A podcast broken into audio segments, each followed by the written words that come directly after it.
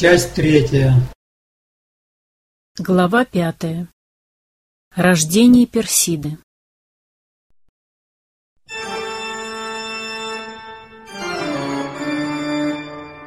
Увидев Иоанна, Персида опустилась на колени с криком «Спасите! Спасите! Погибаю!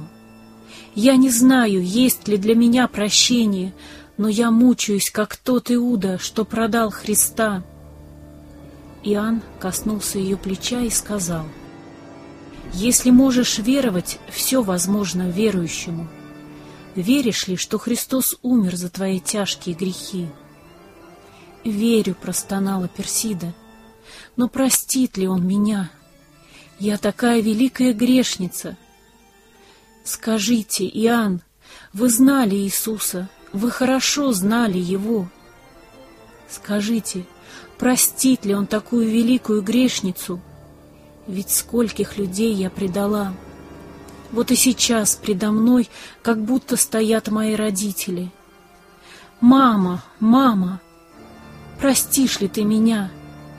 Отец, я погубила тебя и столько учеников Христа. я мучаюсь, страшно мучаюсь». «Персида», — сказал спокойно Иоанн, — я знаю Иисуса. Тебе известно, что я очень любил Его и возлежал на Его груди во время вечери. Я знаю Иисуса. Он прощает, Он не хочет смерти грешника. До последней минуты Он делал все, чтобы остановить безумие Иуды. Я видел, с какой нежностью Он омыл его ноги. Я свидетель, с какой любовью он протянул ему хлеб, кормил Иуду. Христос не желает смерти грешника, а когда Иуда привел воинов и начальство в Гефсиманский сад, он назвал его другом и дал себя поцеловать. Вот ты остановилась на своих путях, ты осознала все. Бог сделал так, чтобы мы встретились, и я хочу тебе сказать, что кровь Иисуса Христа, Сына Божия, очищает нас от всякого греха. От всякого, слышишь, Персида, от всякого. Проси прощения у Всевышнего, Он обновит тебя. Бог силен. Господи, Христос! Молилась в слезах Персида. «Помилуй мою душу! Спаси меня! Я так мучаюсь! Огонь совести жжет меня!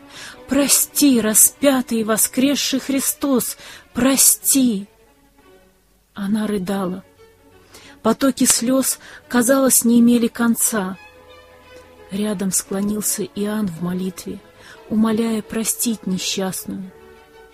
Ему было известно все злое, что делала Персида. Он знал, насколько зла и коварна она была, но теперь видел, что это не коварство, не новый хитрый прием, чтобы проникнуть в среду христиан и разведать, где находятся апостолы. Он видел воочию искреннее раскаяние Персиды, и Дух Святой свидетельствовал ему, что для нее есть спасение и прощение. Долго молилась она. Наконец, источник ее слез иссяк, и Персида встала с колен. Глаза ее сияли неземным блеском. «Я прощена», — сказала Персида, — «прощена!»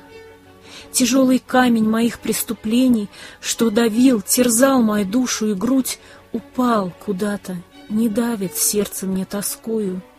Я верю, что Иисус умер за меня, грешницу, и за меня Он молился. Отче, прости им, ибо не знают, что делают. Они опять склонились в тихой молитве с благодарностью перед тем, кто на Голгофе, на кресте взял на себя весь грех мира. Какое счастье, Иоанн, — сказала Персида восторженно. «Я вновь родилась на свет. Вся моя прошлая жизнь — сплошная ночь, сплошное мучение». Люди думали, что я имела успех в обществе, предавая последователей Христа, блистая среди сильных мира сего, и тем была счастлива. Нет, я была день и ночь в каком-то подземелье. Ничто не радовало меня. Только теперь я вздохнула свободно, только теперь, наконец, я живу. Иоанн поздравил ее и сказал — Будь верна до смерти. Господь много простил тебе. Посвяти себя всецело великому делу, за которое Христос умер, делу спасения погибающих. «Да», — сказала Персида, — «у меня есть дело и смысл жизни. Я спасена, чтобы спасать других. Прошу тебя, Иоанн, поддерживай меня молитвами, передай апостолам, что я возлагаю свою жизнь на алтарь служения. Она хотела уже уходить, потом остановилась и сказала, «Иоанн, весь свет, весь Иерусалим скоро узнают о моей перемене. Конечно, многие будут интересоваться, как это произошло, и будут думать, конечно, что я встретилась с апостолами. Ты знаешь, чем сейчас заняты мои бывшие друзья?» Их главная задача — найти апостолов и уничтожить их. Они меня будут спрашивать, встречалась ли я с кем-либо из апостолов, где встречалась, когда. Когда я была ветхим человеком, мне ничего не стоило сказать им ложь. Я очень хорошо умела лгать, так что никто не догадывался, что я лгу. Но теперь я стала другая и не могу поступать так — и что мне делать, чтобы обезопасить вас, если будут спрашивать? В нашем израильском народе, продолжала она, признается ложь во спасении. Когда Раав блудница скрыла соглядатаев, обманула ищущих их, она спасла себя, и вера ее была высоко оценена. Не нужно ли мне прибегать к хитрой лжи для того, чтобы запутать всякие поиски и направить ищущих по ложному пути? Иоанн ласково посмотрел на нее. «Сестра дорогая», — сказал он, — «когда тебе кажется, что для спасения близких от опасности мы должны использовать все пути, то подумай, можем ли мы применять те методы, что избраны дьяволом, который есть отец лжи. Когда он говорил ложь, он говорил свое. Всякая неправда есть грех. Я помню, как Христос сказал, «Кто обличит меня во лжи?» Он был кристальная святость, кристальная правда. Ложь никак не свойственна Духу Святому. Иисус учил нас, когда поведут вас – ты сама знаешь, куда поведут, сама предавала людей. Не обдумывайте заранее, что вам говорить, учил он. Ибо не вы будете говорить, но Дух Отца вашего. Бог есть свет и истина, и нет в нем никакой лжи и никакой тьмы. Если мы пребываем в Боге, то когда нас поведут и будут спрашивать, Дух Отца не допустит, чтобы мы говорили какую-либо ложь. Христос учил нас. Нет больше той любви, как если кто положит душу свою за друзей своих. Когда Христа допрашивали о его учениках, он не предал никого. Он или молчал, или говорил, «Оставьте их, пусть идут». А иногда говорил, — я делал все явно, что спрашиваете меня? Всегда молись Богу внутренне, и Бог поможет тебе никого не предать, но быть верной, искренней ученицей Христа. Глава шестая. Первые испытания.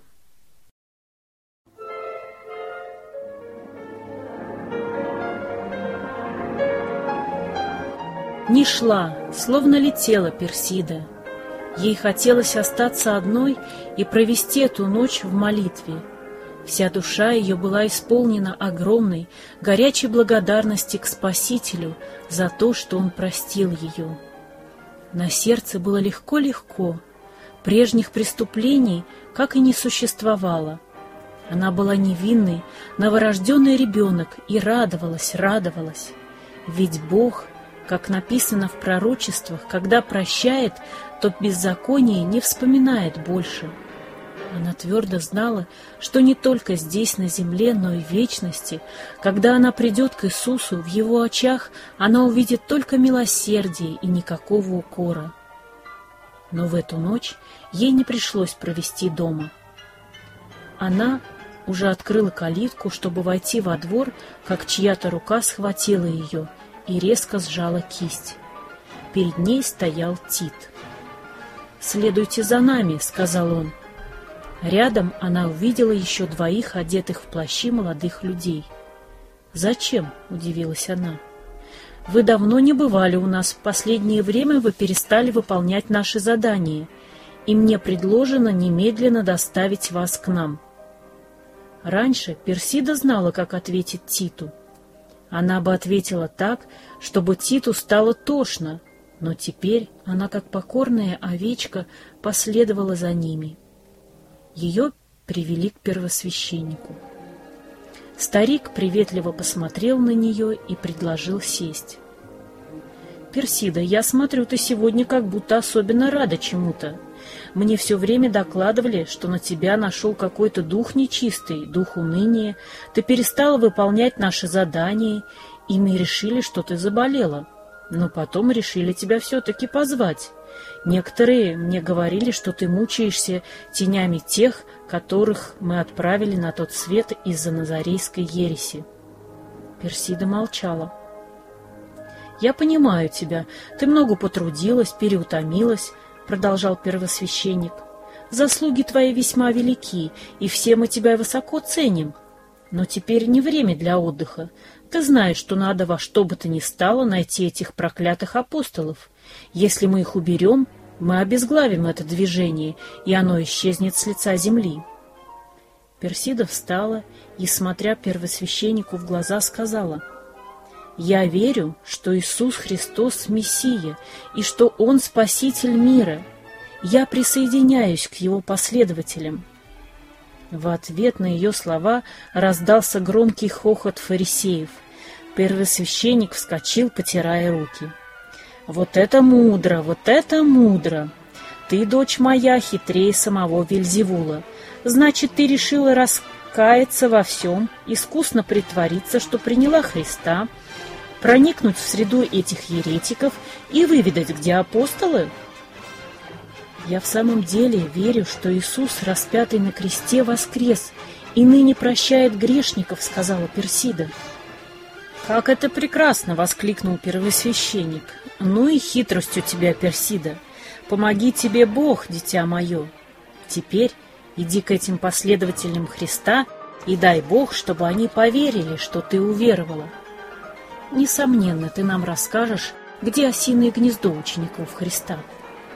А вы, — продолжал он, обращаясь к фарисеям, — везде распространяйте слух, что Персида уверовала во Христа, чтобы народ поверил этому, и она легко проникла в их среду.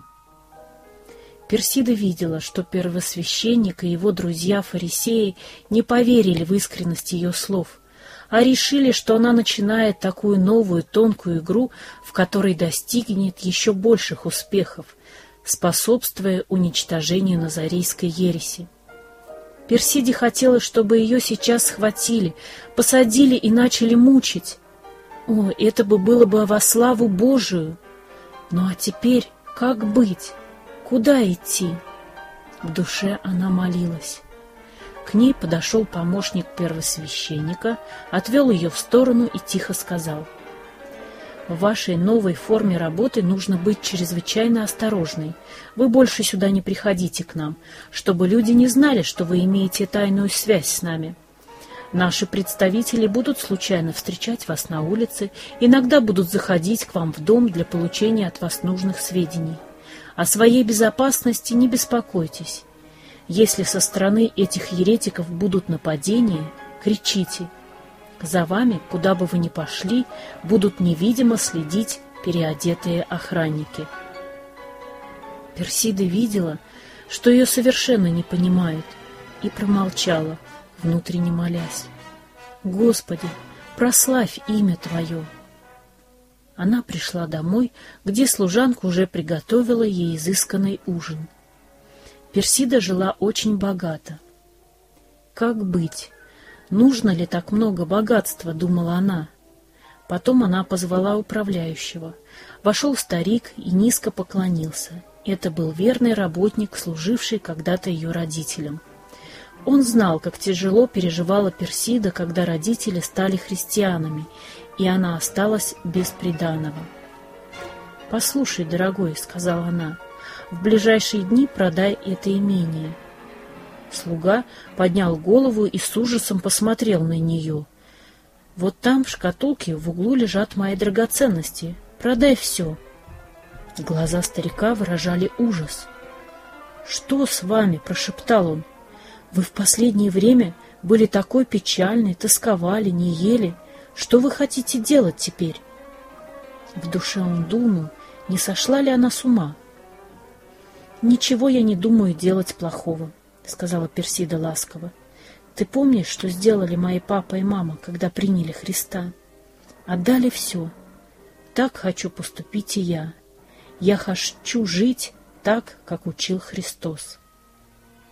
Старик, который хорошо знал Персиду, ее ненависть ко Христу, решил, что она лишь притворяется, что сошла с ума, но подчинился ее распоряжению, так как он к этому привык. Для него слова Господ были законом. Не прошло и недели, как весь город заговорил о перемене, случившейся с Персидой. Книжники и фарисеи упорно говорили, что Персида приняла Христа. Народ видел — как распродавали ее имение. Умные люди качали головами и тихо шептали между собой. «Ну и змея, ну и змея! Как они хотят ловко проникнуть к последователям Христа!» Все полагали, что это тактика фарисеев. Персида сняла небольшую хижину на окраине Иерусалима и устроилась продавать овощи к одному богатому человеку. Встретившись с Юнием, она передала пакет с деньгами – стоимость ее имущества и драгоценностей и попросила все это положить к ногам апостолов. «Мне с вами встречаться не придется», — сказала Персида Юнию. «За каждым моим шагом следят и могут через меня обнаружить вас. Я постараюсь держать общение с какой-нибудь маленькой группкой учеников Христа и там отдыхать душой». Вечером, одетая в одежду рабыни, Персида бродила по глухим улицам Иерусалима и прислушивалась к разговорам. Ей очень хотелось повстречаться с последователями Христа. Их немного осталось здесь. Большинство рассеялось, но некоторые возвращались в Иерусалим. Раньше Персида искала христиан, чтобы предавать их. Теперь она всей душой жаждала общения с братьями и сестрами. Однажды на базаре она повстречала пожилую рабыню и по ее доброте и ласковому обращению поняла, что та верит в Иисуса. Они разговорились, и рабыня пообещала вечером привести ее в дом, где молятся. С поникшей головой тихо вошла в этот дом Персида. Была ночь. Поскольку ее привела христианка, никто на Персиду не обратил внимания молились. Персида не могла выдержать. Она громко благодарила Бога, что Бог простил ее такую грешницу. После молитвы несколько верующих подошли к ней. «Мы слышали твою молитву, дорогая сестра», — сказал ей руководящий общением. «Радуемся, что Бог тебя помиловал и простил грехи. Но что это были за грехи?» «Мы тебя не знаем», — продолжал руководящий брат. Кто ты? Назови твое имя. Если бы Персида была прежней, то она бы сейчас, чтобы получить доверие верующих, назвала бы себя другим именем и рассказала трогательную историю, как Бог спас ее. Но теперь она лгать не могла. В то же время она боялась, как ей поверят, если она назовет свое имя. Она молчала. «Что же ты молчишь, дорогая сестра?» — сказала незнакомая старушка. «Мы все родные, одна семья, будем делиться и радостями, и горестями». Персида взглянула на приветливое лицо старушки, на кроткое лицо руководящего брата и сказала, «Я Персида, та Персида, что погубила многих и многих верующих». «Персида! Персида!» пронеслось испуганно по залу, и люди бросились бежать. Не прошло и полминуты, как в помещении было пусто. Перед ней стоял только руководящий и та старушка. С кроткой укоризной брат говорил ей. «Несчастная, зачем ты опять к нам? Губить нас? Неужели вам не хватает той крови, которая пролилась из-за вас?» Старушка со слезами на глазах протянула руки к Персиде и закричала. «О, безжалостная, ты опять нашла нас! Я сидела с матерью твоей, видела отца твоего. Зачем ты пришла губить нас?» Персида плакала. «Оставь твои слезы», — говорила старушка. «Мы их видели, когда ты притворялась. Кто поручится за тебя? Не притворяешься ли ты и теперь?» Персида упала на колени. «Господи, Боже, я молю Тебя! Ты знаешь, что я Твое дитя, я так тоскую по верным Твоим. Я хочу отдать жизнь свою за Тебя. Боже, расположи их ко мне!» Когда она встала с колен, никого уже не было. Все ушли, никто не верил ей. Глава седьмая. Встреча с Савлом.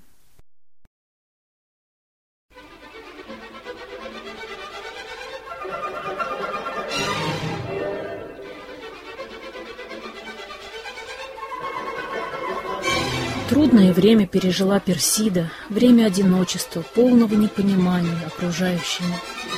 Единственной отрадой для нее была молитва. В то время еще не было ни Евангелий, ни посланий апостольских, и она не могла утешаться ими. Ее сердце жаждало послужить Иисусу, но когда она пыталась с простыми людьми говорить о Спасителе Христе, никто не верил ей. Когда она заговаривала с бывшими ее друзьями о Спасителе, все слушали, подмигивали и тихонько усмехались ей, считая, что Персида продолжает свою работу соглядатая. До Иоанна дошли слухи о ее положении — и он передал через братьев, чтобы ей оказали любовь. И она стала посещать одну маленькую общину верующих, который сообщил о ней доброе мнение Иоанн. Там при ее появлении не разбегались, но она чувствовала, что братьям и сестрам тяжело в ее присутствии.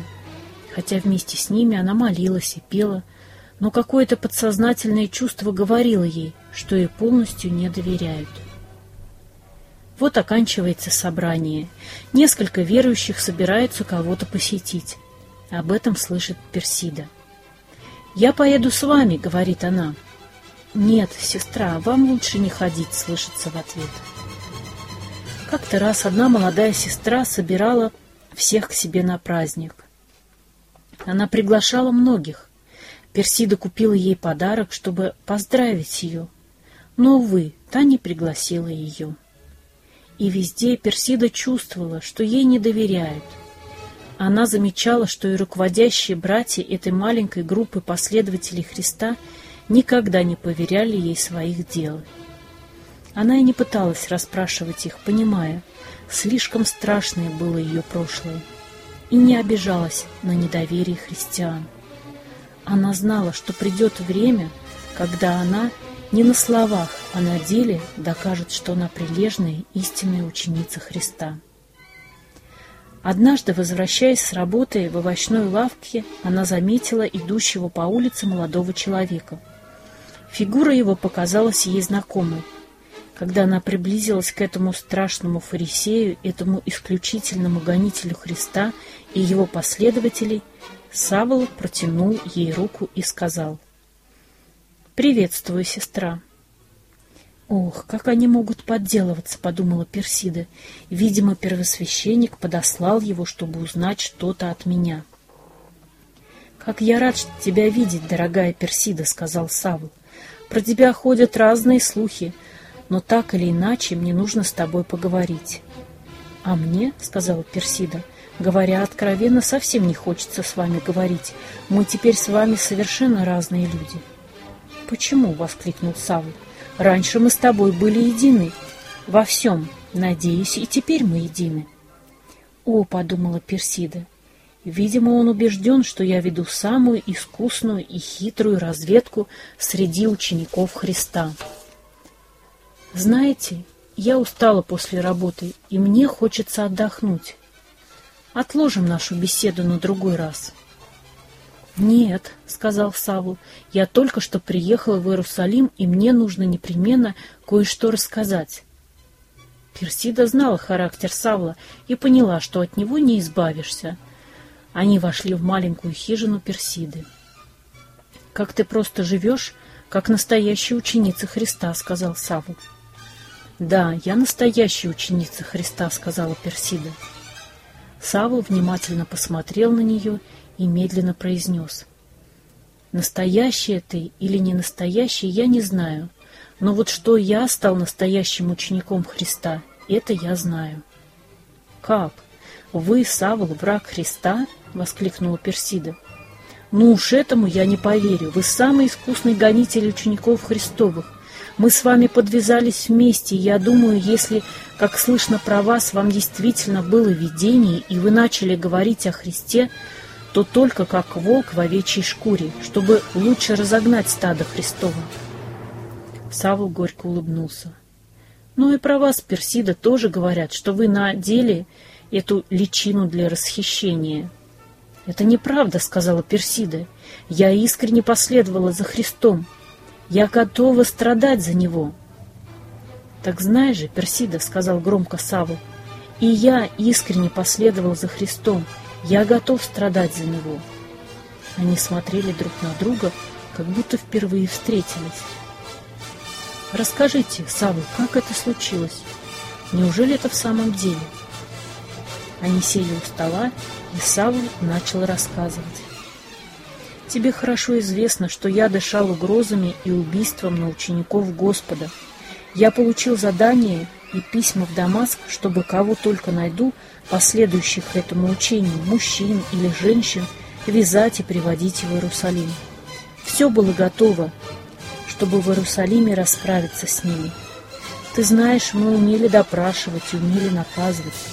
Так вот, когда я приближался к Дамаску, внезапно осиял меня свет с неба. Это был такой свет, что я упал на землю. И я услышал голос, говорящий мне — Савы, Савы, что ты гонишь меня? Кто это говорил мне? Я тогда еще не знал и воскликнул. Кто ты, Господи? И услышал ответ. Я Иисус, которого ты гонишь. Трудно тебе идти против рожна. Тогда ужас и трепет напал на меня. Оказывается, Иисус был точно Мессией, умер за грехи человека и ныне воскресший явился мне, и все наши усилия уничтожить его учение только наши преступления. Тогда я осознал всю бездну нашего фарисейского заблуждения и воскликнул от всего сердца, «Господи, что ты повелишь мне делать?» И услышал тут же ответ, «Встань, иди в город, и сказано будет тебе, что надобно делать». Я пытался протереть глаза, раскрыть их шире, но ничего не видел. Представь себе, Персида, что от этого небесного света я совершенно ослеп, так что меня взяли за руку и повели в Дамаск. И вот, Персида, я пережил три необыкновенных дня. Я был совершенно слепой, ничего не ел и не пил, и только молился, ожидая милости Божией и Бог явил ее. Савл остановился и задумался. Персида внимательно смотрела на Савла. Она разглядела в его лице новую жизнь. Теперь она видела, что Савл стал совсем другим, даже его голос, манера говорить. «Продолжайте, брат», — тихо сказала Персида. Савл продолжал. «Как потом я узнал, в том городе жил ученик Анания. И когда я постился, Господь явился ему и сказал, «Встань и пойди на улицу, называемую Прямой, и спроси в Иудином доме Тарсянина по имени Савл. Он теперь молится». И действительно, я тогда молился. Господь тогда в видении показал мне, что придет муж по имени Анании и возложит на меня руки, чтобы я прозрел. Как после рассказывал Анании, он не сразу согласился пойти посетить меня. Он сказал, «Господи, я слышал от многих о сем человеке, сколько зла он сделал Твоим святым в Иерусалиме, да и здесь имеет письма от первосвященников и властей, взять всех призывающих имя Твое». Но в ответ Господь повелел, «Иди, ибо Он есть мой избранный сосуд, чтобы возвещать имя Мое пред народами и царями и сынами Израилевыми, и я покажу ему, сколько он должен пострадать за имя Мое». Анания со страхом подчинился и пришел ко мне, злодею. Слышу, стучат у двери. Встал я с колен, ощупью открыл дверь. Чувствую, что кто-то берет меня за руку и говорит, «Брат Савл, Господь Иисус, явившийся тебе на пути, которым ты шел, послал меня, чтобы ты прозрел и исполнился Духа Святого». И вот, Персида, представь себе, как бы чешуя спала с моих глаз, я вдруг прозрел. Стоит предо мной тот самый человек, который был в видении. Анания тут спросил меня, верю ли я, что Иисус есть Сын Божий. О, теперь этот факт не вызывал никакого сомнения, и я воскликнул «Верю!» И она не говорит словами Христа «Кто будет веровать и креститься, спасен будет». Эти слова я слышал и прежде, ведь когда мы с тобой боролись с назарейской ересью, мы разбирались в их учении, я знал, что уверовавшие принимают водное крещение, умирают, то есть погребают для старой жизни и воскресают для новой. Хотя я тогда был голоден, так как трое суток постился, я не стал думать о пище. Одно было желание — скорее исполнить волю Божию, которую мы, книжники и фарисеи, отвергали. Во дворе был небольшой пруд. Мы пошли туда с Ананией, и открыто при всех жителях этого дома вошли в воду, и он крестил меня. О, что за радость тогда была! Ты не можешь себе представить. Персида слушала Савла, а в душе росло беспокойство. Как же ей быть? Ведь когда она принимала крещение, это было неискренне. Тогда она не была возрождена, а теперь она новая тварь, она полностью верила себя Христу. Нужно ей вновь принимать крещение или нет? Савл тем временем продолжал свой рассказ. После крещения мы тут же устроили чудную трапезу в память Господа Иисуса Христа и преломили хлеб. Я принял пищу и укрепился. Анания повел меня к тем ученикам Господа, которых я пришел уничтожать.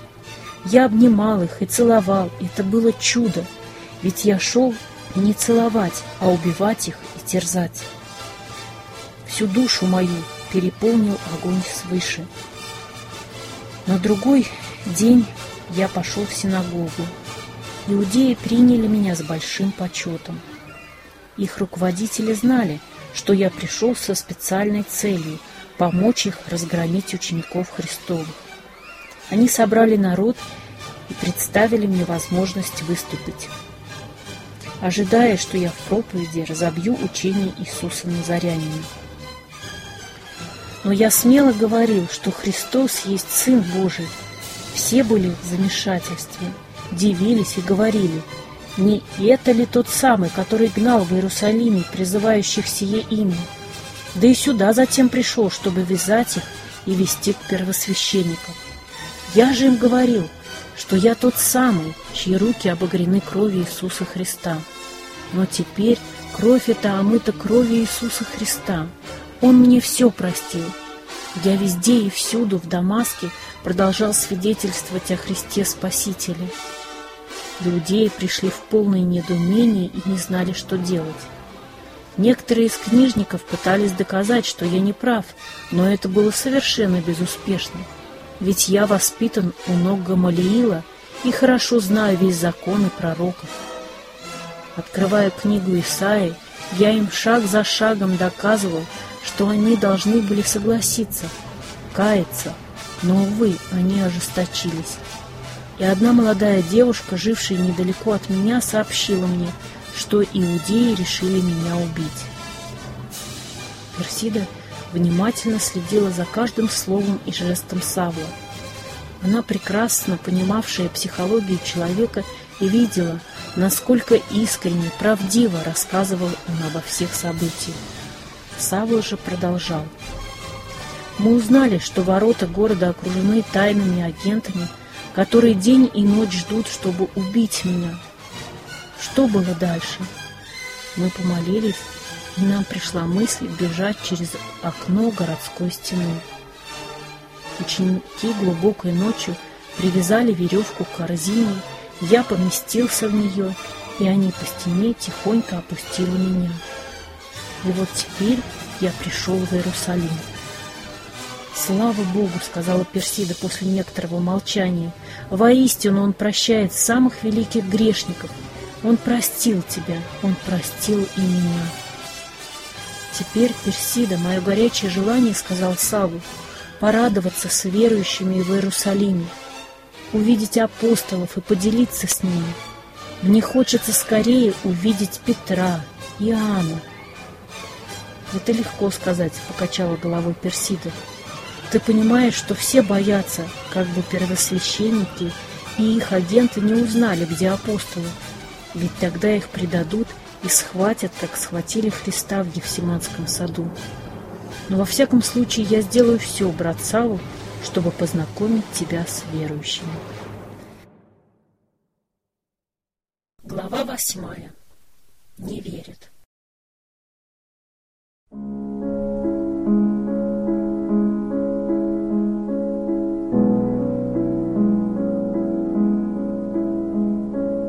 Долго Персида не могла уснуть после встречи с Савлом. Начиналась новая жизнь, новый труд. Обращение Савла потрясло ее.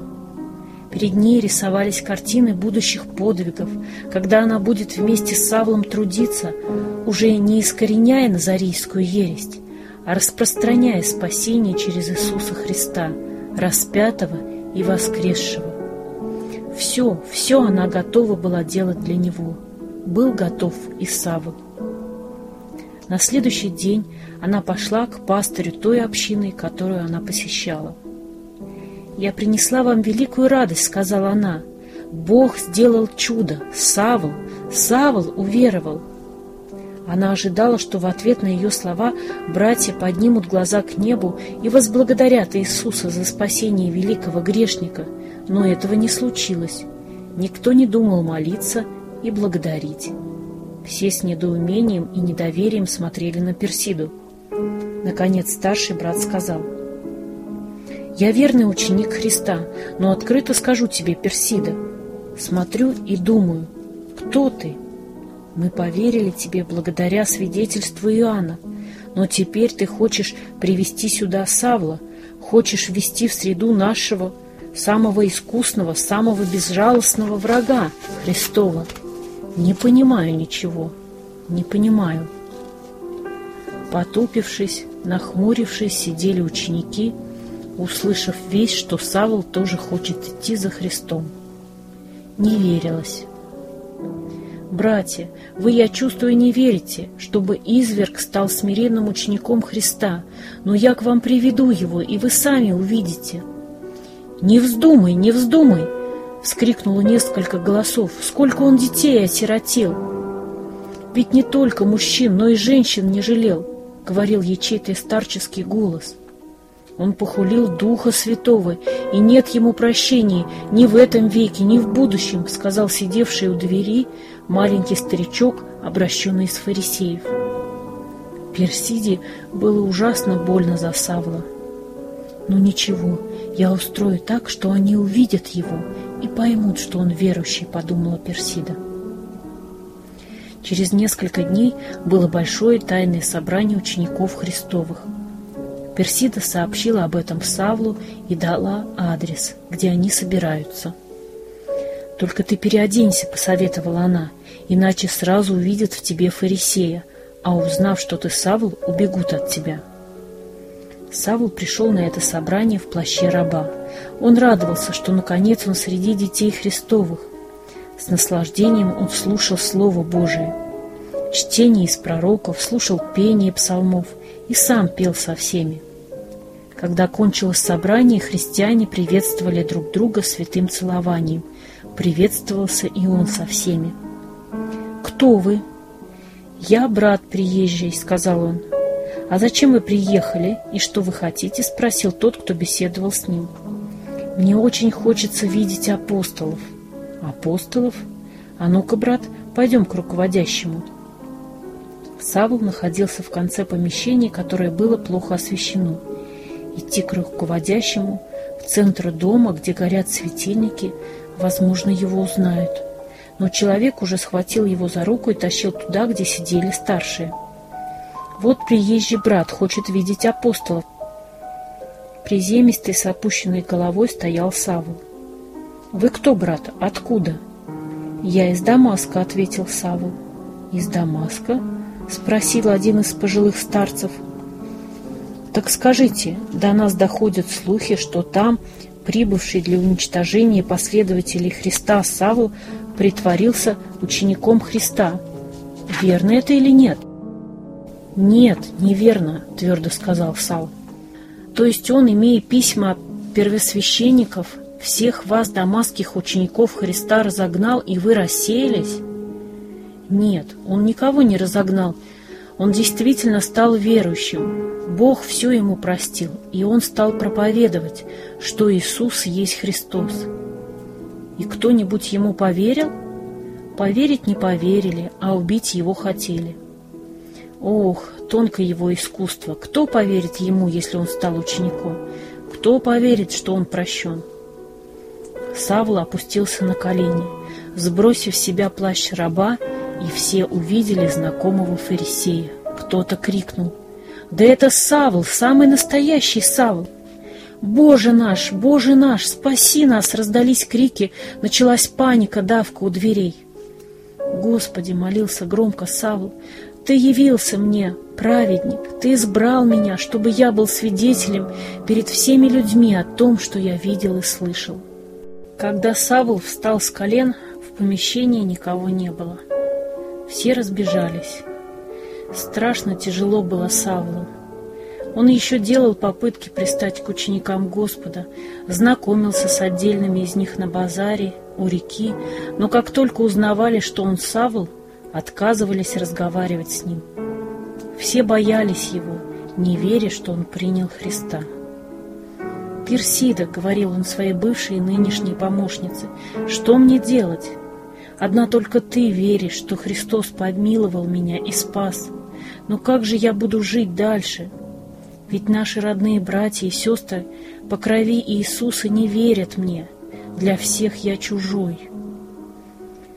«Как это тяжело, я вполне понимаю тебя, Савл», — сказала Персида. «Ко мне точно так же относились. И теперь даже скажу тебе, не все последователи Христа доверяют мне.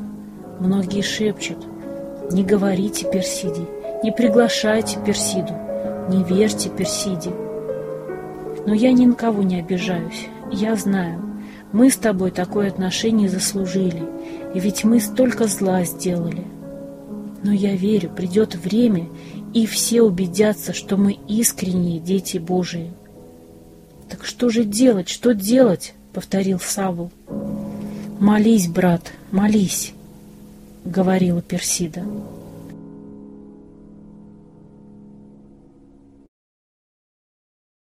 Глава девятая.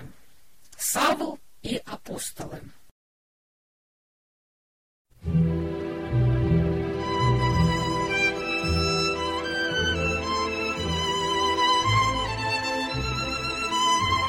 Было тихое раннее утро.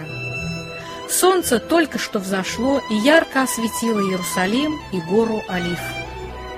Из ворот Иерусалима по направлению к горе вышли двое – Савл и Персида. Савва что-то тихо говорил. Персида оглянулась. Какая-то женщина с кувшином тоже вышла из ворот и пошла в том же направлении, куда шли они. Персида, увидев ее, остановилась и сказала Савлу, «Ты иди, а я тебя догоню». Она спокойно повернулась и направилась к шедшей за ними женщине. В ней она узнала тайную помощницу Синедриона, с которой она раньше вместе следила за верующими в Иисуса. «Мариам», — сказала Персида, — «ты можешь быть свободна. Я все узнаю больше». Женщина поклонилась Персиде и пошла обратно в город. Когда Персида догнала Савла, она сказала, «Слава Богу, мы избавились от наблюдателей. Священники не уверены, что я работаю на них, но я смогла отослать эту женщину обратно. Когда они подошли к хижине бани, где когда-то жили родители Персиды, из дверей ее вышел высокий статный человек. Лицо его сияло какой-то особенной, неземной, приветливой улыбкой. Это был Варнава. Савл пристально взглянул на него, и черты лица его показались ему несколько знакомыми. «Дорогой Савл», — сказал Варнава, — «приветствую тебя горячо, как брата». И он расцеловал Савла. Впервые за все время в Иерусалиме Савл почувствовал искреннее, сердечное отношение к нему. На глаза его навернулись слезы. «Приветствую, сын утешения», — сказал он, — ты первый изливаешь в мое сердце елей. Я так много пережил. «Знаю, знаю, дорогой брат», — ответил Варнава. «Зайдем же в хижину». Все трое преклонили колени в хижине и горячо поблагодарили Бога за дивную встречу. «Удивительно», — сказал Савл, — «я смотрю на тебя, и лицо твое почему-то мне знакомо». «Я тоже тебя припоминаю, брат Саул», — сказал Варнава. «Ведь я тоже занимался некоторое время, готовясь в Левиты, в школе Гамалиила, и там мы встречались. Тогда мы, конечно, были моложе. Я помню тебя шустрого, энергичного. Ты был первым учеником у Гамалиила, и все возлагали на тебя большие надежды, как на будущего великого учителя иудеев». «Да, припоминаю», — воскликнул Савл. А ты был таким тихим, стеснительным, все молчал. А вот теперь и ты, и я идем новой дорогой, оставили все и пошли за Иисусом. Они сели. И Саул подробно рассказал о своих годах, которые он провел после окончания учения у Гамалиила. Он рассказал, что он был отправлен в отдаленные страны, где жили иудеи, и нес служение раввина – когда после многих лет он вернулся в Иерусалим, он был страшно поражен появившейся назарейской ересью, которая опровергала все основы веры иудейской. Какой-то повешенный Иисус был признан за Мессию, и массы народные ликовали и славили этого Христа. Всю жизнь я тогда решил, продолжал рассказывать Саул, посвятить борьбе с этим злом, как я понимал. Я пользовался большим авторитетом в Синедрионе. Я был силен и страшно боролся с последователями Иисуса. Ты это знаешь. Но Иисус повстречался со мной. Тебе уже, наверное, рассказывал Персида, как это произошло. Это было по дороге в Дамаск. И теперь я новый человек. Теперь я жажду одного — распространять спасение Христово, возвещать Евангелие Его.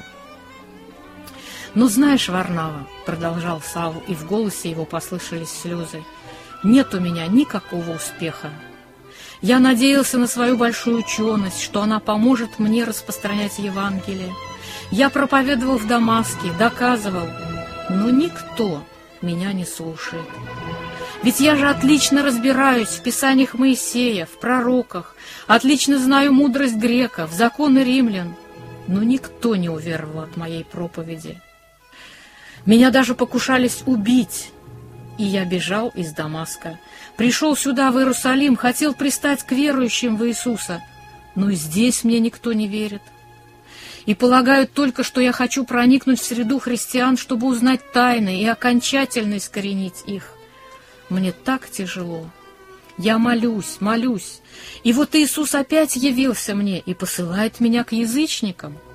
«Дорогой брат», — тихо сказал Варнава, — «Господь ведет тебя особым путем испытаний, очищений, чтобы ты не полагался на свою ученость, а только на силу свыше. Долина смирения предшествует горам благословения». Варнава недаром назывался сыном утешения. Его слова были как целебный бальзам на сердце Савла.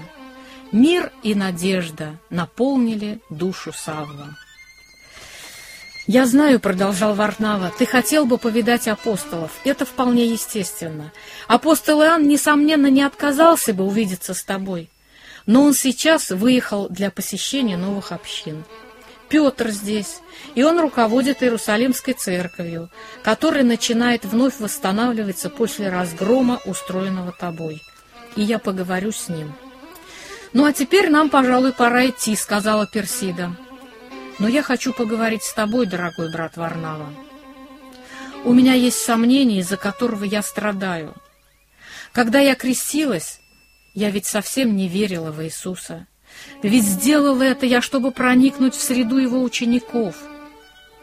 А сейчас я так хотела бы дать по-настоящему обещание служить ему доброй совестью. Ласково и с любовью посмотрел на нее Варнава. «Я знаю», — сказал он, — «Господь тебе все простил, и теперь ничего не мешает тебе по-настоящему исполнить волю Божию. Вот шумит поток Кедрон, спустимся к нему. Савла и сестра, что живет в этой хижине, будут тебе свидетелями». Это был чудный, необыкновенный день для Персиды. Они спустились к потоку Кедрон. Там был небольшой залив, где вода была спокойна. Варнава и Персида вошли в воду. Ярко сияло солнце, в прибрежных кустах слышалось пение птиц, они были словно хор, прославляющий Всевышнего. Варнава поднял руки к небу и спросил, «Веришь ли ты, что Иисус Христос, Сын Божий?» «Да, верю, верю!» — в слезах воскликнула Персида. «Он Спаситель, Он мой личный Спаситель!» По повелению Иисуса Христа крещу тебя во имя Отца и Сына и Святого Духа». И он погрузил ее в воду. На берегу стояли на коленях Савл и старушка-сестра. На лицах их была радость. Из воды Персида вышла с переполненным от радости сердцем. Началась новая эра в ее жизни — на берегу она опустилась на колени, и Варнава возложил на нее руки и помолился, чтобы она исполнилась веры и Духа Святого и трудилась для Христа до конца дней жизни земной. Персида встала с колен. Ее приветствовала вся природа, и вся душа ее пела и славила того, кто простил великую грешницу и принял на служение в свой виноградник. На другой день Варнава, увидевшись с Петром и другими старшими служителями Иерусалимской церкви, рассказал им о Савле. Он так искренне и подробно рассказывал, что даже некоторые глубоко сомневающиеся поняли, что действительно Бог простил великого грешника. Когда Варнава предложил устроить свидание с ним, все же не все решились на эту встречу. Согласились на нее только Петр и Иаков, брат Господа. Встреча состоялась глубокой ночью в доме Марка, племянника Варнавы. Этот дом до сих пор был пока вне подозрения Синедриона, и туда неоднократно заходил Петр, иногда останавливался там. Величайшей радостью для Савла было увидеть Петра, знаменитого Петра, ученика Иисуса, о котором он много слышал. Перед ним Саул почувствовал себя особенно виноватым, ибо церковь Иерусалимскую, которой руководил Петр с другими апостолами, Савл особенно уничтожал. Варнава не дал Савлу много говорить. Он сам рассказал, как Савл видел Господа, и что говорил ему Господь, и как в Дамаске Савл смело проповедовал во имя Иисуса. «Дорогой брат Савл», — сказал Петр, — А знают тебя здесь, в Иерусалиме, верующие? Я вижу, никто не принимает тебя. Мы также знаем, что ты не пошел к своим друзьям, с которыми ты учился у ног Гамалиила, которые так уважали тебя. Так где же тогда ты теперь живешь? Я теперь, — сказал Саул, низко опустив голову, — решил во всем подражать Иисусу. Я много слышал о нем, изучал его жизнь, когда боролся с ним, и знаю, что он не имел где преклонить головы. Я тоже теперь не знаю, где склониться. Господь ночевал вне Иерусалима, и я тоже ночую в тех местах. Я все размышляю и молюсь. Однажды я ночевал даже на Голгофе, на месте смерти. Там мне как-то было видение его распятого, и я понял все величие жертвы искупления. Но, Петр, я так жажду лично от тебя услышать об Иисусе. «Простите меня, братья», — сказал Иаков, брат Господин, — «я очень занят церковными делами. Вопросы учения Христа и закона Моисеева волнуют меня и народ.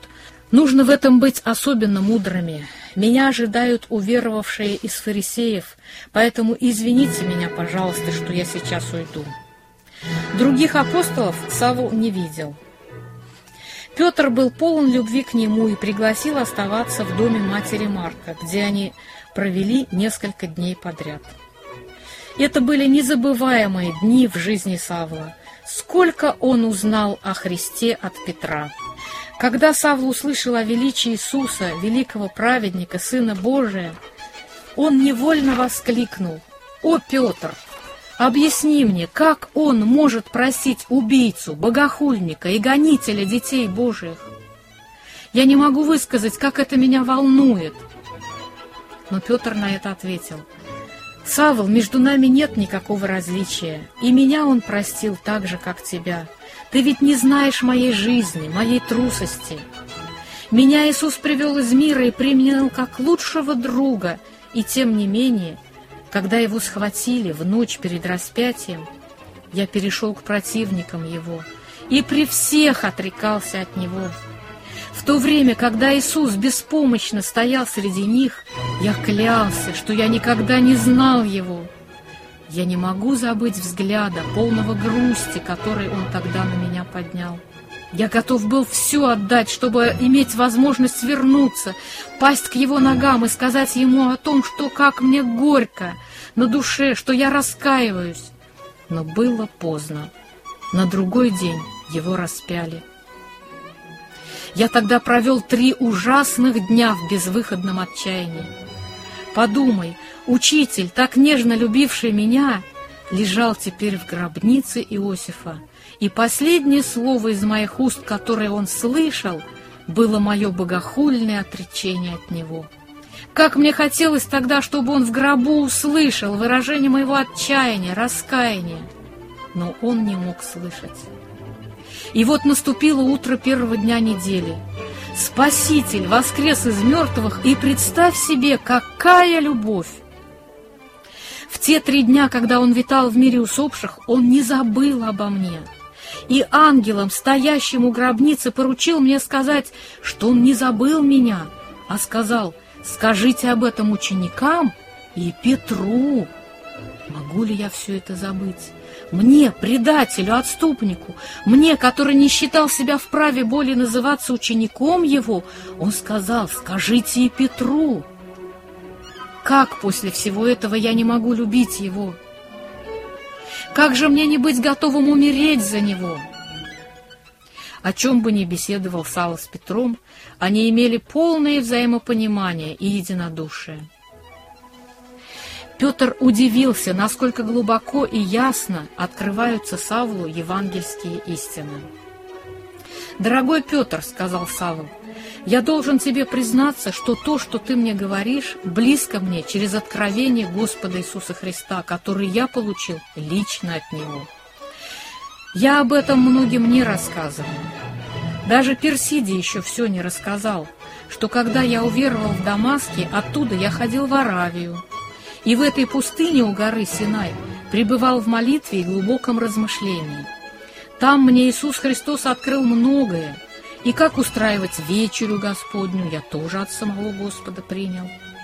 Там мои взгляды изменились необратимо, и та фарисейская праведность, которой я гордился, и все, что представлялось для меня важным, теперь я почитаю за ссор, лишь бы приобрести Христа.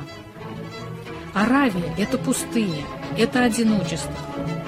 Когда я опустился перед Богом на колени, я там получил больше, чем в школе Гамалиила. «Я начну работать», — сказал Савл Персиди, — «в синагоге Еленов». Это уверовавшие в закон Моисеев греки. Возможно, они придут ко Христу быстрее, чем сами евреи. Смотри, Савл, я рада за тебя, но будь осторожен. Наблюдение за тобой усилилось. Недавно мне встретился Тит и сказал, мы не доверяем Савлу. Видно, он в самом деле стал вероотступником. Они не знают, что я встречаюсь с тобой, но Тит сказал, что скоро они пригласят меня к себе, чтобы я подробно сообщила им о тебе. На это я Титу, правда, ничего не ответила, но ты будь осторожен. Если они убедятся, что ты стал учеником и последователем Христа, они тут же постараются убить тебя». «Я смерти не боюсь», — сказал Савл. «Я достоин претерпеть любые мучения, ибо я сам мучил детей Божьих. И мне хочется только одного — как можно больше возвещать о спасении». Глава десятая. Неудавшееся покушение.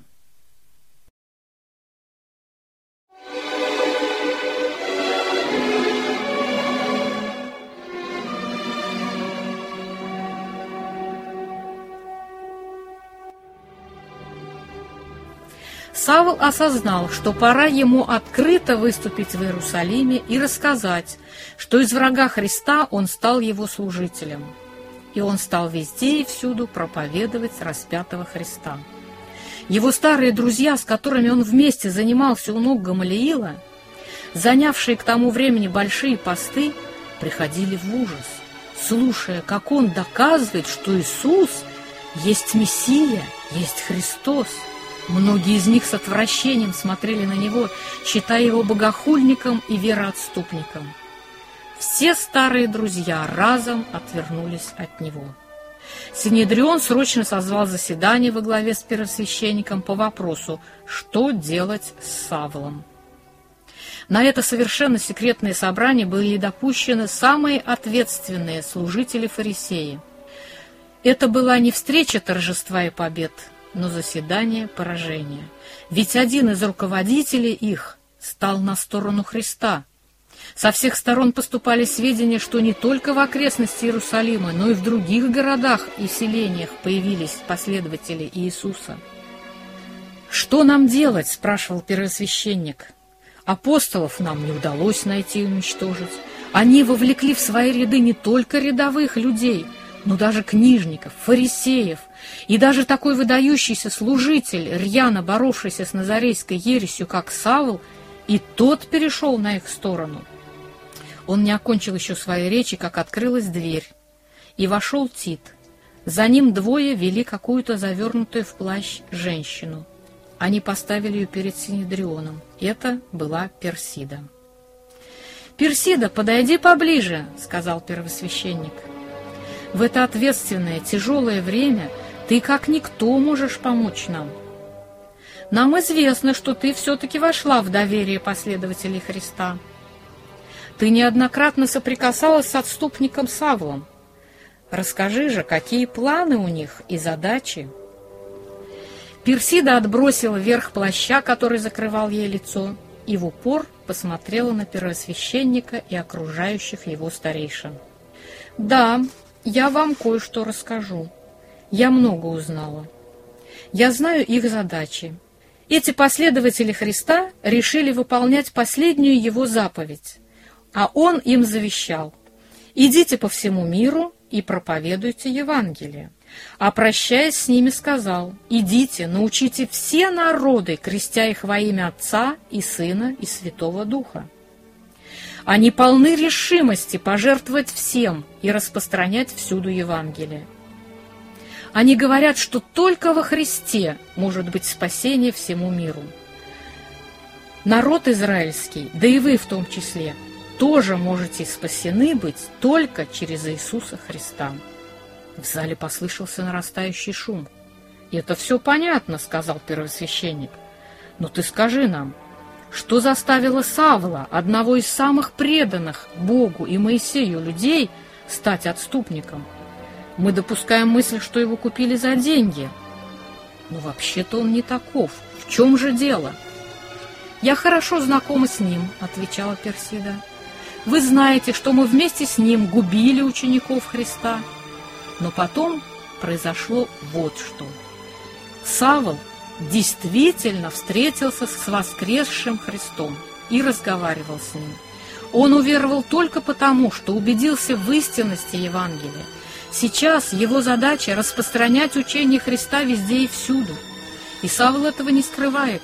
А теперь не скрываю и я перед вами, что и я искренне уверовала в Иисуса – то, что Он и есть Мессия Христос. И ныне я возвещаю вам, покайтесь и веруйте в Евангелие. Вы распяли Христа, я с вами мучила Его последователей, но Бог простил меня, и теперь я истинная ученица Христа. Не будьте же и вы Бога противниками. Персида говорила громко, глаза ее сияли, как будто что-то небесное светилось в них. Воцарилась гробовая тишина. Наконец закричал первосвященник. Она с ума сошла! Бред какой-то! Это бред бесноватый! Велизевул поселился в ней. Уведите ее, поместите в темницу бесноватых. Приказание было немедленно исполнено. Тит, взяв с собой несколько человек, вывел Персиду. Растерянные, не знающие, что делать, разошлись фарисеи и старейшины с этого заседания Синедриона. Персиду же бросили в темницу, где содержались тяжелые опасные для жизни других умалишенные. Но она не унывала. Она знала, что пришло время и ей пострадать за Христа, за то дело, ради которого умер Христос. Но на этот раз ей пострадать не пришлось. Неожиданно ее пригласил к себе начальник темницы, проявивший весьма большой интерес к ней – Оказалось, это был искренний, богобоязненный человек, ищущий правды. Его очень интересовало, что случилось с Савлом и с Персидой. И когда Персида все рассказала ему и закончила свой рассказ молитвой к Иисусу, начальник тюрьмы неожиданно опустился на колени рядом с ней и сам покаялся и принял Иисуса Христа. «Персида, я хочу сейчас освободить тебя», — сказал он ей. Иди куда хочешь, только будь осторожна. Я же, чтобы меня не растерзали фарисеи, сам утром же уеду в Рим. Так неожиданно для всех Персида исчезла из темницы. А Савл стал открыто и смело возвещать Христа. Заходил в синагоги и проповедовал распятого и воскресшего. Греки пытались состязаться с ним и доказывать, что Иисус Христос не Мессия – но безуспешно. Сав объяснил им все и подтвердил Писанием, так что многие с ним согласились. На тайной встрече первосвященника с Титом было решено устроить покушение на Савла и убить его. Никто не знал о готовящемся покушении, только лица, которые должны были это совершить. Но получилось так, что беседу с Титом подслушала служанка первосвященника – она давно симпатизировала ученикам Христа и передала все старой огороднице, что снабжала дом первосвященника овощами. Та передала Персиде, которая скрывалась у нее. Персида написала записку братьям, что на Савла готовится покушение. Братья, прочтя эти сообщения, помолились и решили, что еще рано Савлу быть мучеником, он еще должен много потрудиться для Господа.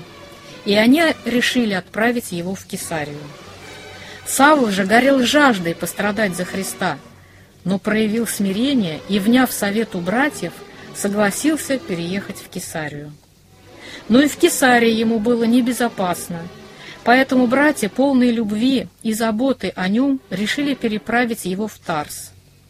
А в Тарсе, родном городе Савла, жили его родные, которые ранее его уверовали в Господа, и они с радостью приютили его у себя. Глава одиннадцатая. Диатреф.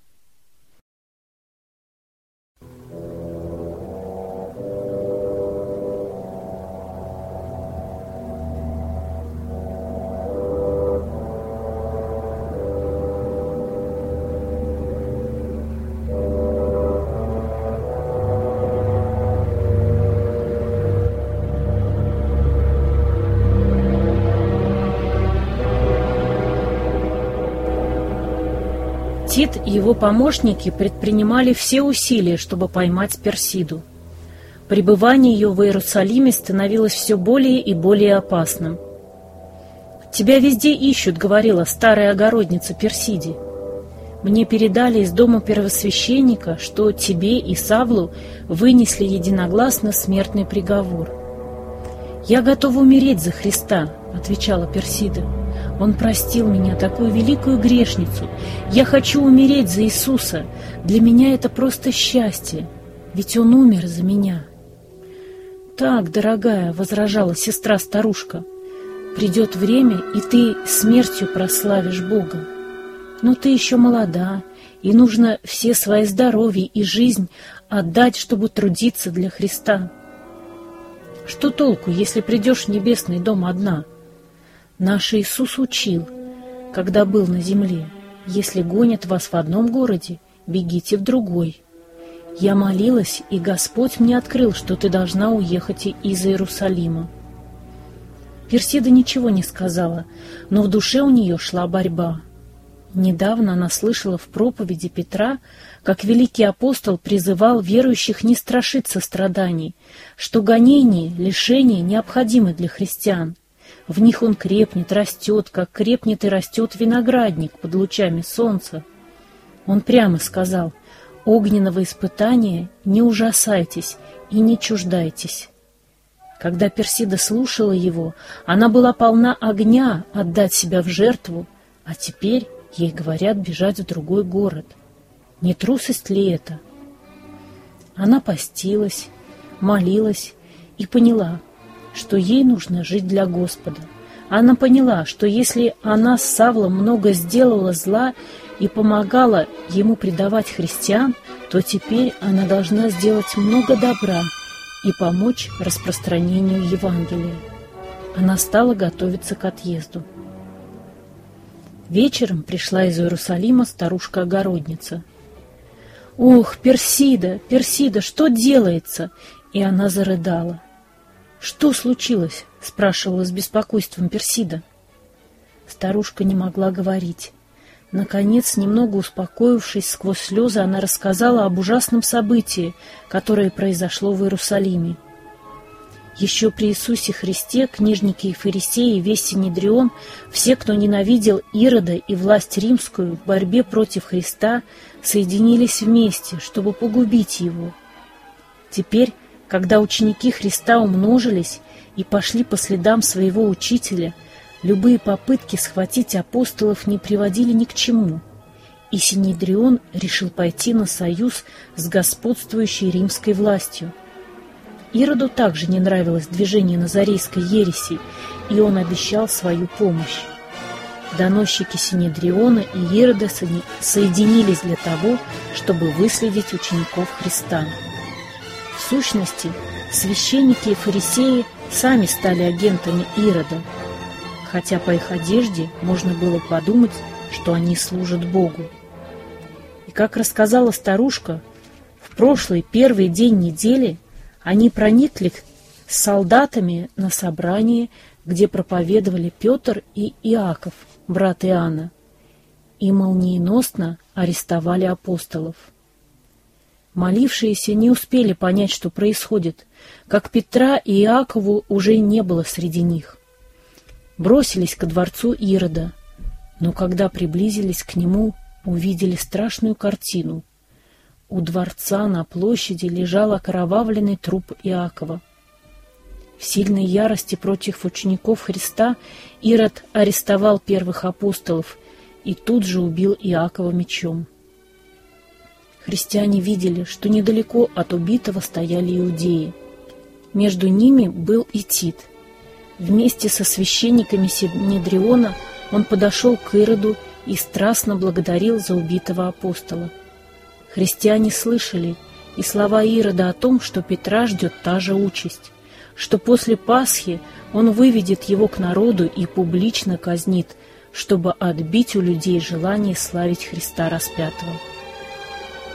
Синедрион ликовал, все поздравляли друг друга, ведь того, кого Христос оставил как камень, основание церкви, посадили в темницу, сковали двумя цепями, и сейчас четыре четверки стражников стерегут его. И это известие было для Персиды, как гром среди ясного неба. Неужели, думала она, эти лукавые люди, лицемеры, фарисеи, соединились с властью Рима и решили разгромить учеников Христа? И разве могу я теперь скрыться, уехав из Иерусалима? Нет, я тоже должна пострадать вместе с ними. И она отложила отъезд. Приближался час казни Петра.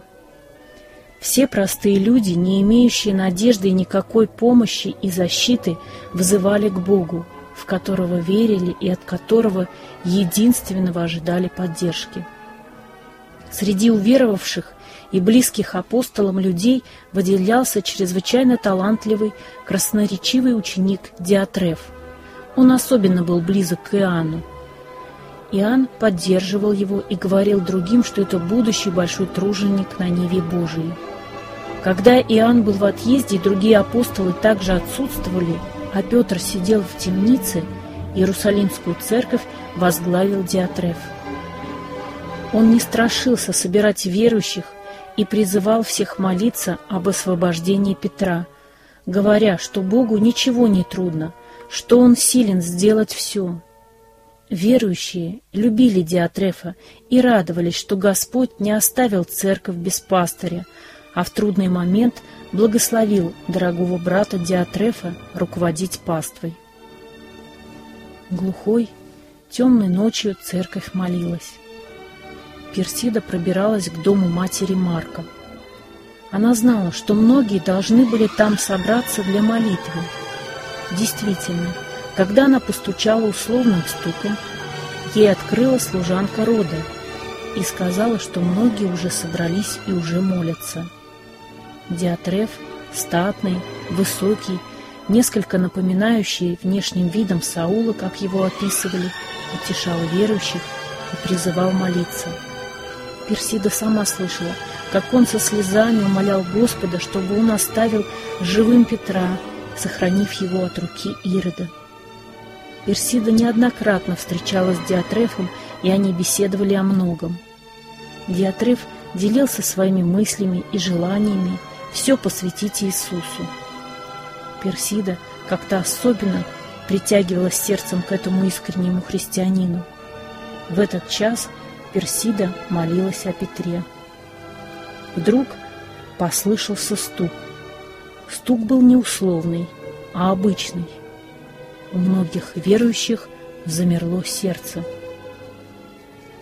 Неужели пришли иродиане вместе с Титом арестовывать их? Вышла послушать рода. Она не вошла, но вбежала и громко воскликнула. «Петр стоит у ворот!» Это показалось таким невероятным, что Диатреф подошел к ней, всмотрелся в ее лицо и спросил, «В своем ли ты уме?»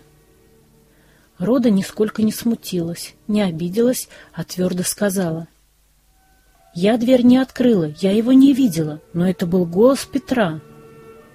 Никто не верил ей, не верила и Персида. Тогда все решили, что это ангел Петра. Между тем настойчивый стук повторился. Решили открыть дверь и посмотреть. Все верующие высыпали во двор. Когда открылась дверь, вошел Петр. Все увидели его и изумились.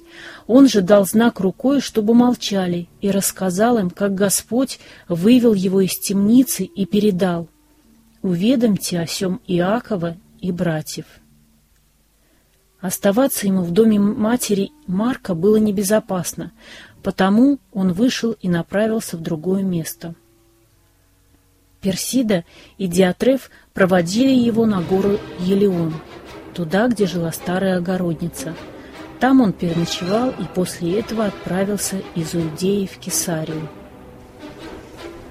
«Да, тебе придется уехать», — сказал Персиди Диатреф после расставания с Петром. «Я лично тоже нахожусь в опасности, но мне нельзя покинуть Иерусалим.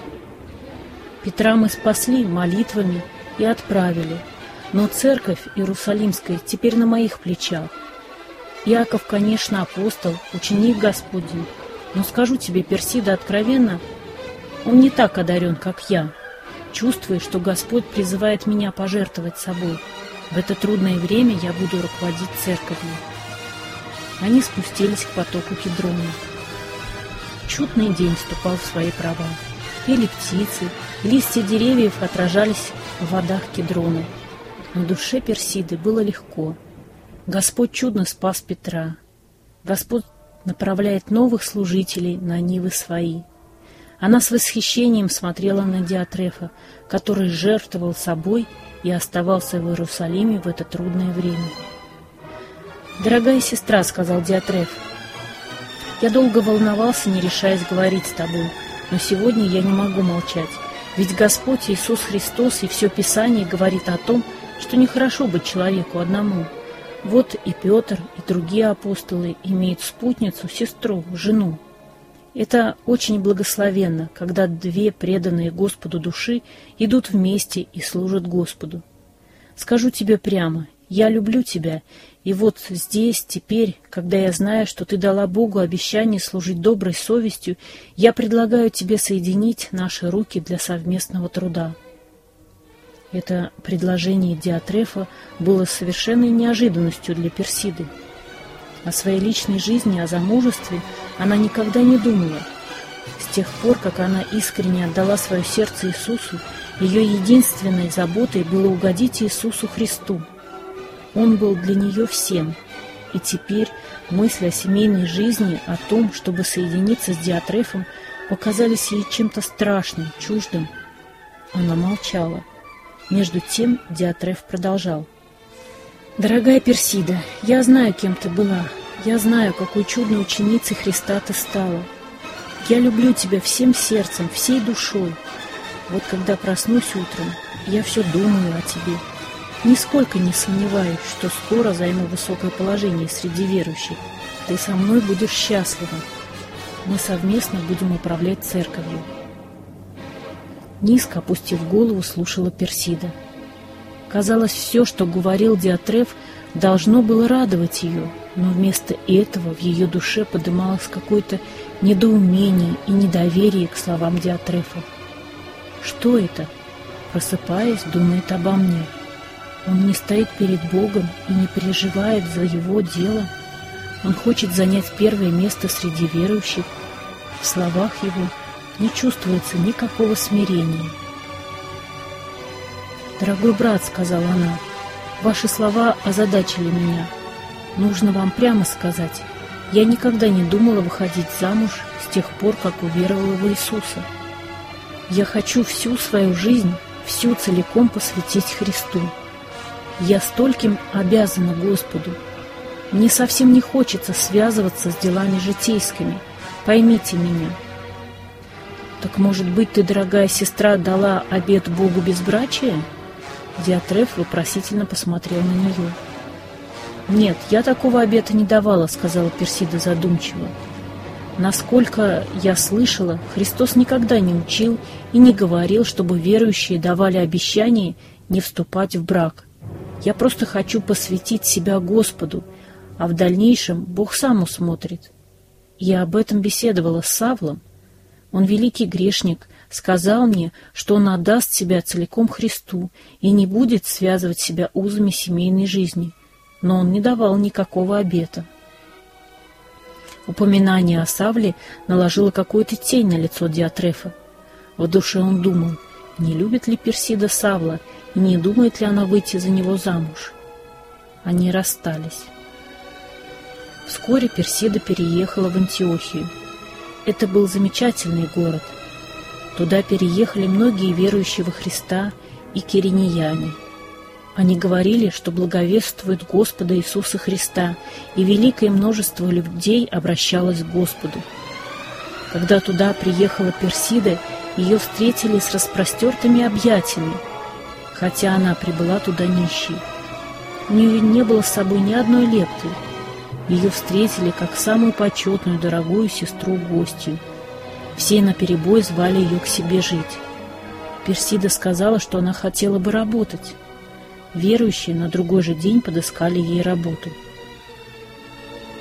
Персида поселилась у одной старушки, которая занималась виноградниками, и предложила ей помогать в уходе за садом.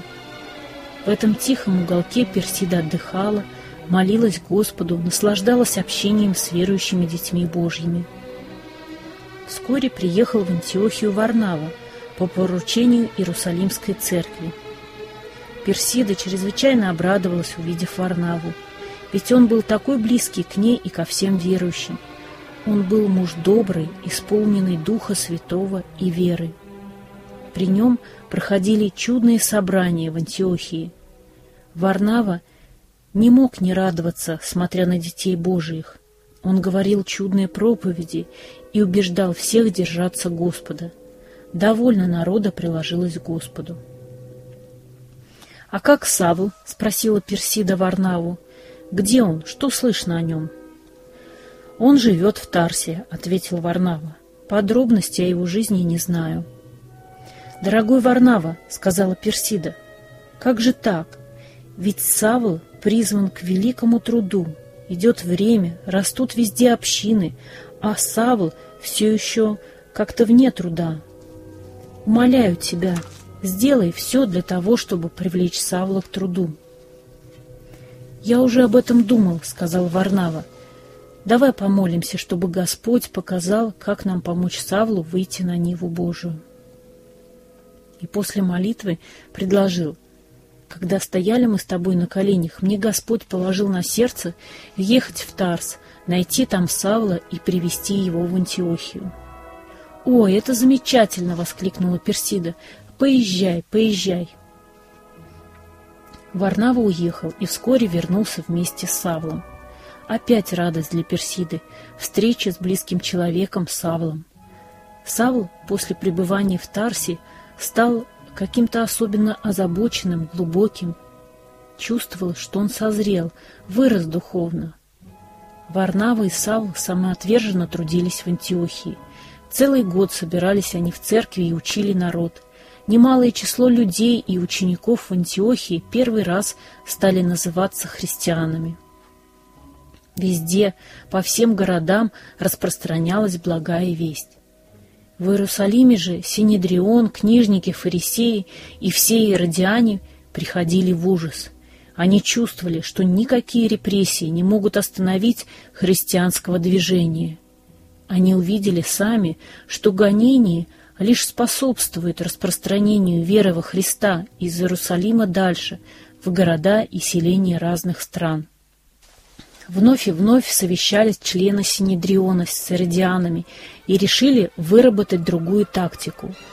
Иродиане обещали так войти в среду христиан, чтобы каждое их действие, их собрание, все их разговоры были известны, и в случае, если будет намечаться дальнейшее распространение Евангелия, они могли бы это пресекать. Члены Синедриона обещали всячески действовать через иудеев и фарисеев – чтобы вернуть христианство на почву закона Моисеева, чтобы христиане отпали от благодати и вновь были под законом. Тогда, — говорил уверенно Тит, — эти христиане потеряют силу, и их вера умрет. Когда мы проникнем в среду их, — заметил один из римских начальников, — они будут заигрывать с нами, как верующие всех других религий. Их вера будет просто развлечением для нас. Поздно вечером возвращался Диатреф с собрания, высоко подняв голову, широко шагая. Все шло хорошо. Его уважали апостолы, любили верующие. Сомнений нет, скоро он будет занимать место среди апостолов, а дальше, глядишь, займет их место. Неожиданно кто-то остановил его. Это был Тит. «Я прошу следовать за мной», — сказал он твердо и спокойно. «Мне у вас нечего делать», — гордо ответил Диатреф. Тит свистнул, показались два римских солдата. Они взяли Диатрефа под руки и повели. Сопротивление было бесполезным. Радостное чувство, владевшее Диатрефом, исчезло. Сердце его трепетало, как у загнанной птички. Казалось, в этот момент он должен был молиться, просить помощи у Бога, но, увы, почему-то у него не было духа молитвы. Он шел и думал о том, куда его ведут и с кем придется разговаривать, что и как он будет отвечать. Он совсем забыл про совет Христа, не обдумывать заранее, что говорить и что отвечать.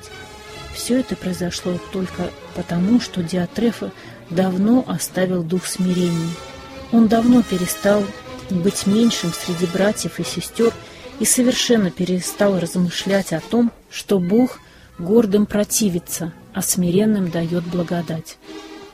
Его привели в дом первосвященника к самому первосвященнику и представителям римской власти. «А, Диатреф, дорогой, проходи, проходи», — ласково обратился к нему римский начальник. «Ты что-то немного побледнел? Ну ты не бойся, мы не сделаем тебе никакого зла. Эти иудеи, — кивнул он головой на сидевших около него, — имеют самые лучшие намерения. Мы просто хотим с тобой побеседовать, мы уважаем тебя». Услыхав ласковый голос, увидев добродушное приветливое лицо, обращенное к нему, Диатреф повеселел. Видимо, тюрьма ему не грозила. От сердца отлегло. И опять Диатреф внутренне духом не обратился в мольбе к Богу. Начальник, приехавший из Рима, долго рассказывал Диатрефу о том, что Римская империя достигла полного великолепия, и никто не может противиться ей. В то же время он утверждал, что римляне готовы жить в мире с любыми народами. Они только требуют выполнения их законов.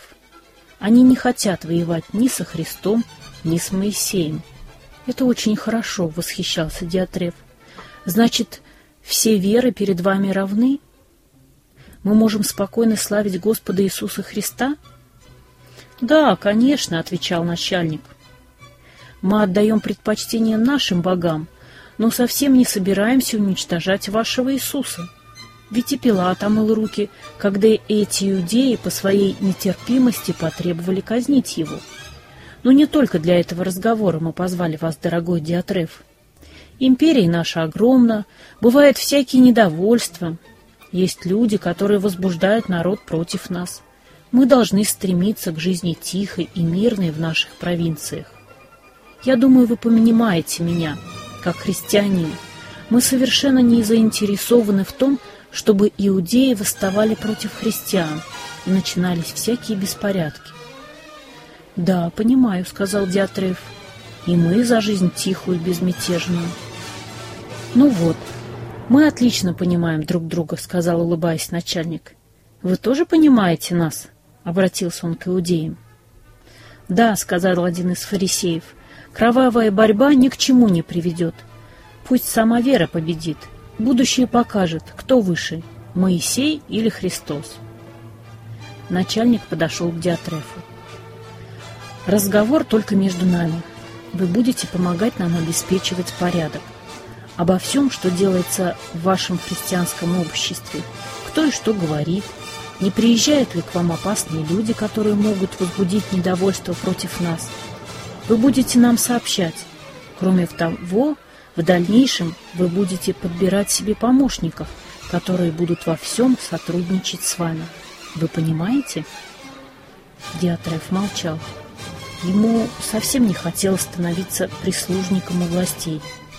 Начальник заметил его колебания и со строгостью сказал, «Не смейте отказываться, судьба ваша в ваших руках.